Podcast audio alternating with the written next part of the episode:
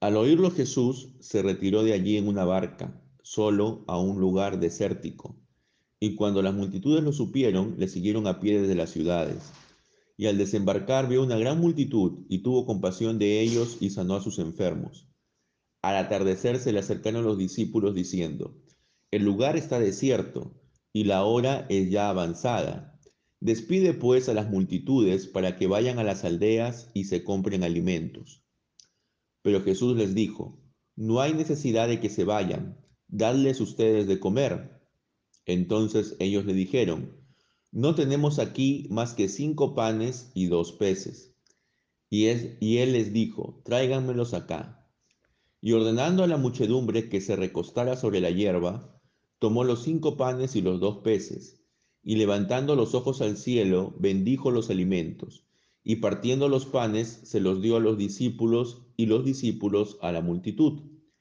Y comieron todos y se saciaron, y recogieron lo que sobró de los pedazos, doce cestas llenas.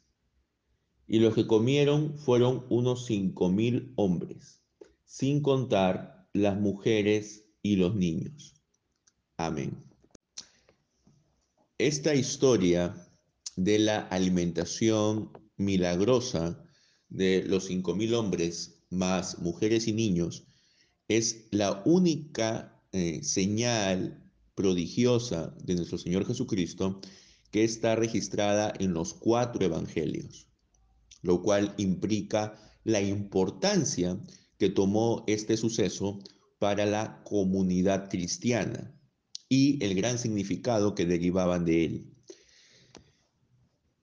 Aquí Jesús mostró principalmente la compasión.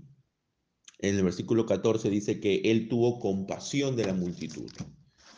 ¿Qué es lo que había ocurrido? Si ustedes leen los versículos previos del capítulo 14 de Mateo, es decir, del 1 al 12, se eh, registra la muerte de Juan el Bautista por decapitación mientras estaba encarcelado, producto, digamos, del deseo de eh, la hijastra de Herodes. Entonces, aquí nosotros podemos ver cómo esta noticia afectó a nuestro Señor Jesucristo y le afectó por dos razones. En primer lugar, porque Juan el Bautista era familiar de él, era su primo, lo conocía personalmente, había sido bautizado por él, estaba consciente de su ministerio. Pero en segundo lugar, le afectó porque la muerte de Juan el Bautista ya era una predicción de su propia muerte. Jesús sabía en su naturaleza divina de que el ministerio que él estaba realizando lo iba a llevar a su propia muerte. Y como humano, por supuesto que él tenía temor, pero él logra superar ese temor, logra superar cualquier eh, miedo humano que tenía y cumplió su misión a cabalidad. Entonces, él desea estar solo una vez de que él recibe esa noticia. Pero a pesar que él deseaba estar solo, él al ver a la multitud tuvo compasión de ellos. La compasión es cuando tú eres consciente del dolor, del sufrimiento, del malestar que está pasando una persona o un grupo de personas, pero no solamente eres consciente de su dolor, de su malestar, sino que buscas aliviarlo de alguna manera. Entonces en la compasión tú eres consciente del dolor, eres consciente de la necesidad, pero buscas aliviar esa necesidad. Es decir, eh, tienes la mejor reacción ante la observación de la necesidad del prójimo. Porque básicamente hay tres tipos de reacciones cuando tú observas a un prójimo que necesita ayuda. La primera reacción es simplemente eh, no te interesa, no, no haces nada por ayudarlo, pasas de largo, no te importa eh, si esa persona está sufriendo, si esa persona necesita eh, comida, necesita un refugio o al menos una palabra de aliento. Simplemente eres de los que piensan que cada persona debe defenderse como puede. Hay otra reacción en la cual la persona sí es consciente de que debe ayudar, pero eh, sus propios miedos lo inmovilizan y, no y al final no termina ayudando, porque sus miedos son más fuertes que su deseo de ayudar. Por ejemplo, eh, si tú vas a algún lugar a, querer dar algún tipo de ayuda, pero sabes que ese lugar es un lugar peligroso, es un lugar donde asaltan regularmente, entonces vas a preferir mejor no ir, porque tu miedo a ser asaltado pudo más que eh, tu, tu acción de ayudar. La tercera reacción es la que no solamente es consciente del dolor, sino que busca ayudar y logra superar sus miedos, logra superar incluso sus propias penas para ayudar. Y eso es lo que hizo nuestro Señor Jesucristo. Él superó su propia pena, su propio duelo por la muerte de su primo y ayudó a estas personas. Él no puso su comodidad, él no puso su libertad en primer lugar, sino lo que puso en primer lugar fue el tener compasión de estas personas. Luego todos sabemos lo que ocurrió. Eh, Jesús pide a sus discípulos que les den de comer. Cuando los discípulos le dicen a Jesús, ya es tarde, deja que estas personas se vayan a sus aldeas y busquen algo de comer o compren algo, porque aquí estamos en un lugar muy apartado, no hay ninguna tienda, no hay ninguna persona que nos pueda vender comida, y aún si hubieran personas que pudieran vendernos comida, evidentemente no va a alcanzar para más de 5 mil personas. Entonces es inútil que se queden aquí pasando hambre, pasando frío. Mejor que se regresen cada uno a sus casas o por lo menos a alguna aldea cercana, ¿no? Y busquen comida, busquen un techo donde refugiarse. Entonces Jesús les dice, no, no, ustedes no los despidan, ustedes simplemente díganles que se queden y tienen ustedes que darles de comer. Yo me imagino la reacción que deben haber tenido los discípulos, ¿no? Habrán pensado, Jesús se volvió loco, ¿cómo nos va a pedir que alimentemos a más de 5 mil personas eh, si no tenemos comida y no tenemos dónde comprar comida. Y entonces ellos hacen un inventario ¿no? de lo que tienen. Y solamente tenían cinco panes y dos pescados. Con cinco panes y dos pescados podrás alimentar a 10 personas, quizás a 20 a lo mucho, pero no más. Entonces Jesús coge estos cinco panes y dos pescados, los alza, los eleva al cielo, los bendice, luego los parte y los da a los discípulos. Y los discípulos luego lo dan a la multitud. Y no se sabe cómo, pero esos cinco panes y dos pescados fue suficiente para alimentar a las cinco mil personas. Y no solamente se alimentaron, sino que quedaron satisfechas. Es decir, eh, se saciaron, ¿no? No solamente comieron un poquito nomás, sino que comieron lo suficiente para quedar satisfechas, ¿no? Y uno sabe que si tiene hambre para quedar satisfecho, pues tiene que comer no poco, ¿no? Entonces, eh, es impresionante cómo hubo esta multiplicación de los panes y peces. Y no solamente se satisfacieron, sino que dejaron comida. Y la comida que dejaron sirvió para llenar 12 canastas. Entonces dejaron un montón de comida, ya no les cabía más en el estómago. Entonces, tremenda multiplicación de panes y peces que produce nuestro Señor Jesucristo. ¿Qué es lo que nos enseña esta historia?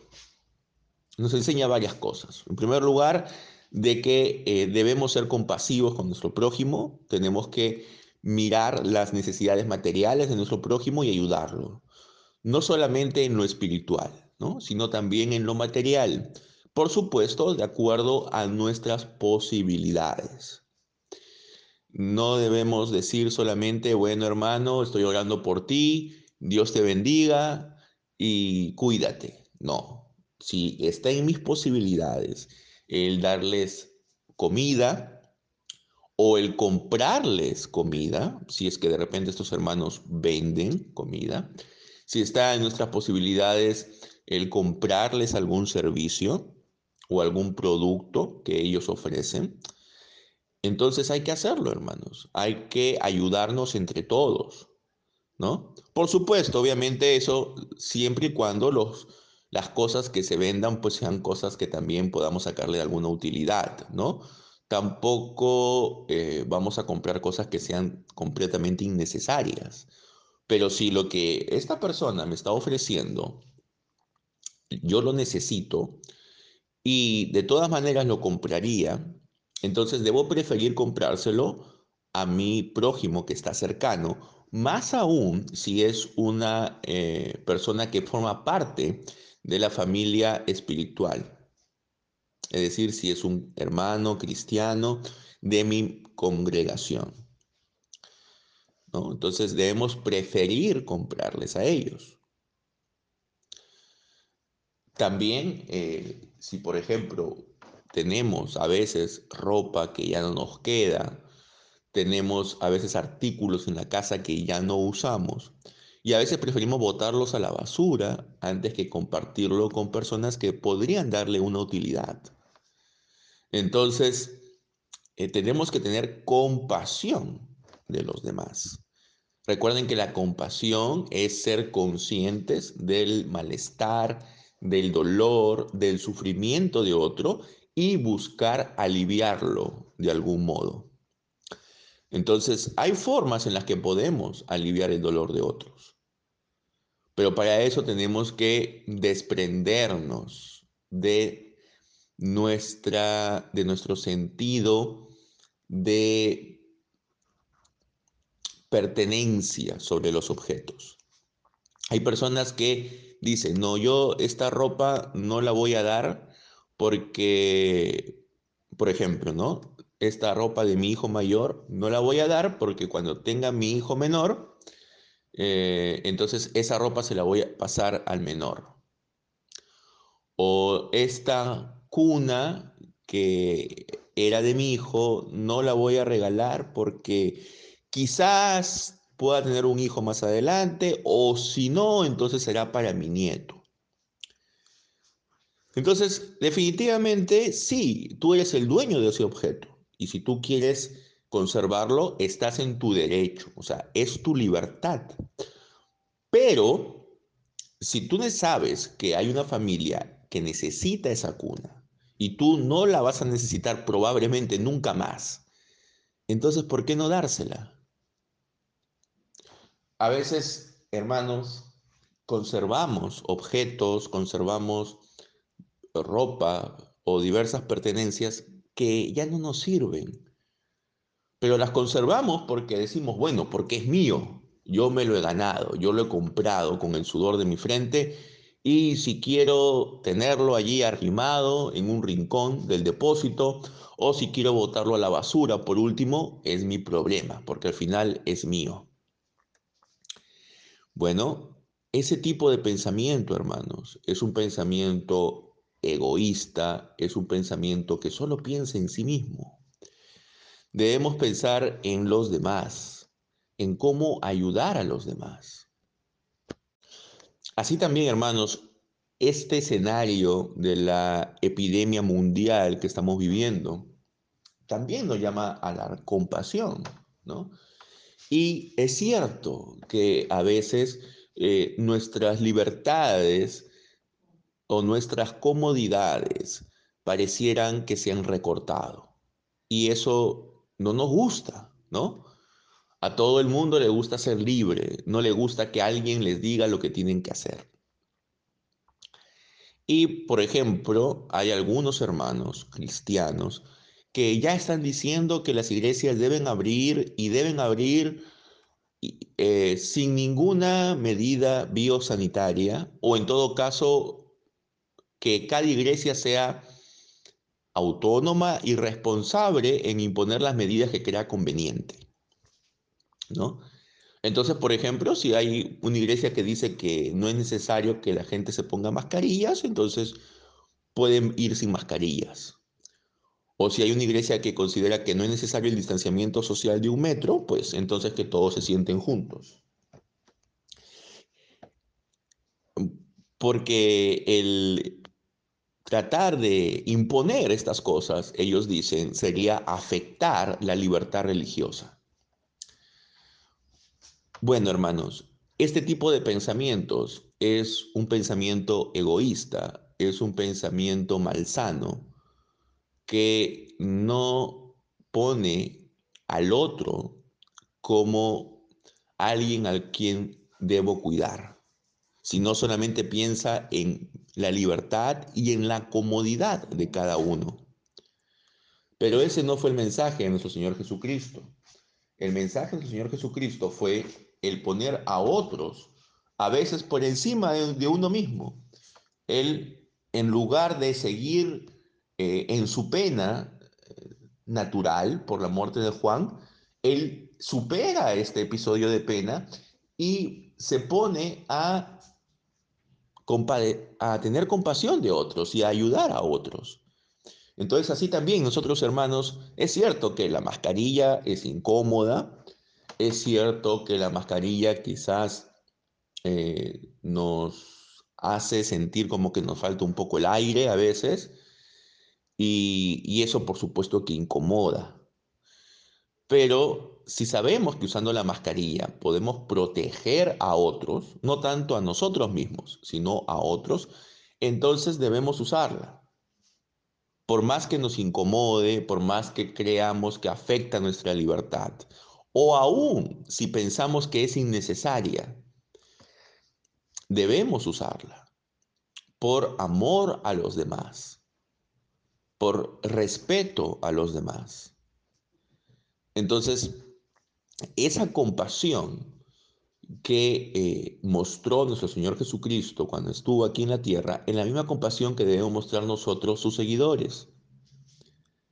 Cuando Dios mediante se abran nuevamente las iglesias, debemos hacerlo de manera responsable, tomando las medidas de seguridad adecuadas para evitar posibles contagios.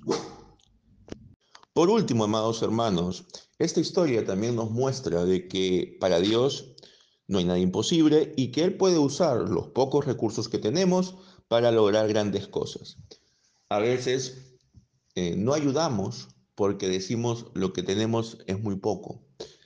Y para dar esta pequeñez, mejor no doy nada, ¿no? Porque digamos que en lugar de recibirlo con agrado, de repente la persona incluso hasta se puede burlar de nosotros, ¿no? Entonces, ese pensamiento también es incorrecto, hermanos, porque cada uno puede dar conforme a sus posibilidades. Y aún lo poco que demos, si lo damos de manera sincera, sin esperar nada a cambio, vale mucho delante de Dios.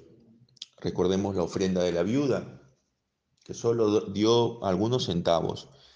Pero para Dios esa ofrenda valía mucho más que las grandes cantidades que daban los ricos, porque los ricos daban de lo que les sobraba. En cambio, la viuda dio todo lo que tenía. Así también, hermanos, no tengamos vergüenza si queremos ayudar a alguien, de dar lo que tenemos. Si solamente podemos darle de repente un pan o solamente podemos darle una bebida caliente, pues hagámoslo. Y ya con eso estamos ayudando.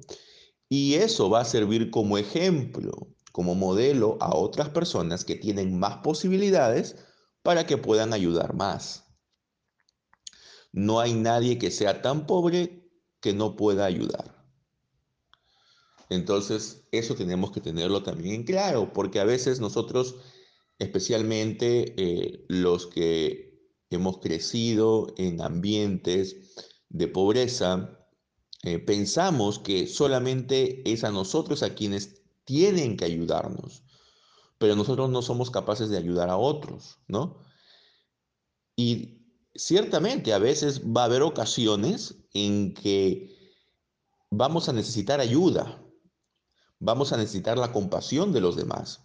Y en esto también tenemos que ser sabios y aceptarla, no ser orgullosos. O sea, hay personas que aún teniendo mucha necesidad, a veces no quieren aceptar la ayuda de nadie, ¿no?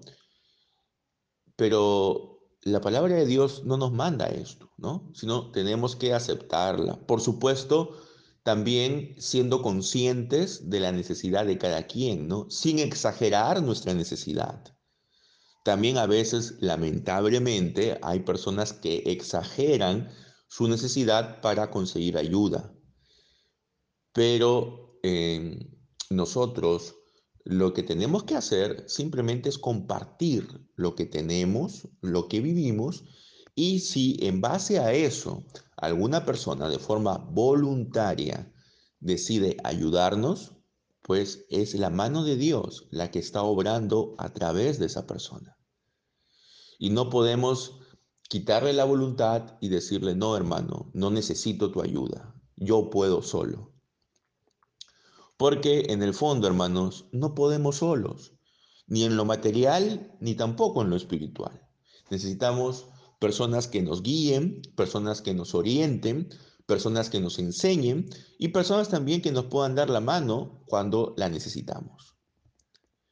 Y eso no, no te hace ser menos que otros, porque la vida da cambios, da vueltas. Y puede ser que en el futuro, esa persona que te ayudó, en el futuro pueda necesitar tu ayuda. Quizás no económica, pero algún tipo de ayuda. Y tú le puedas dar.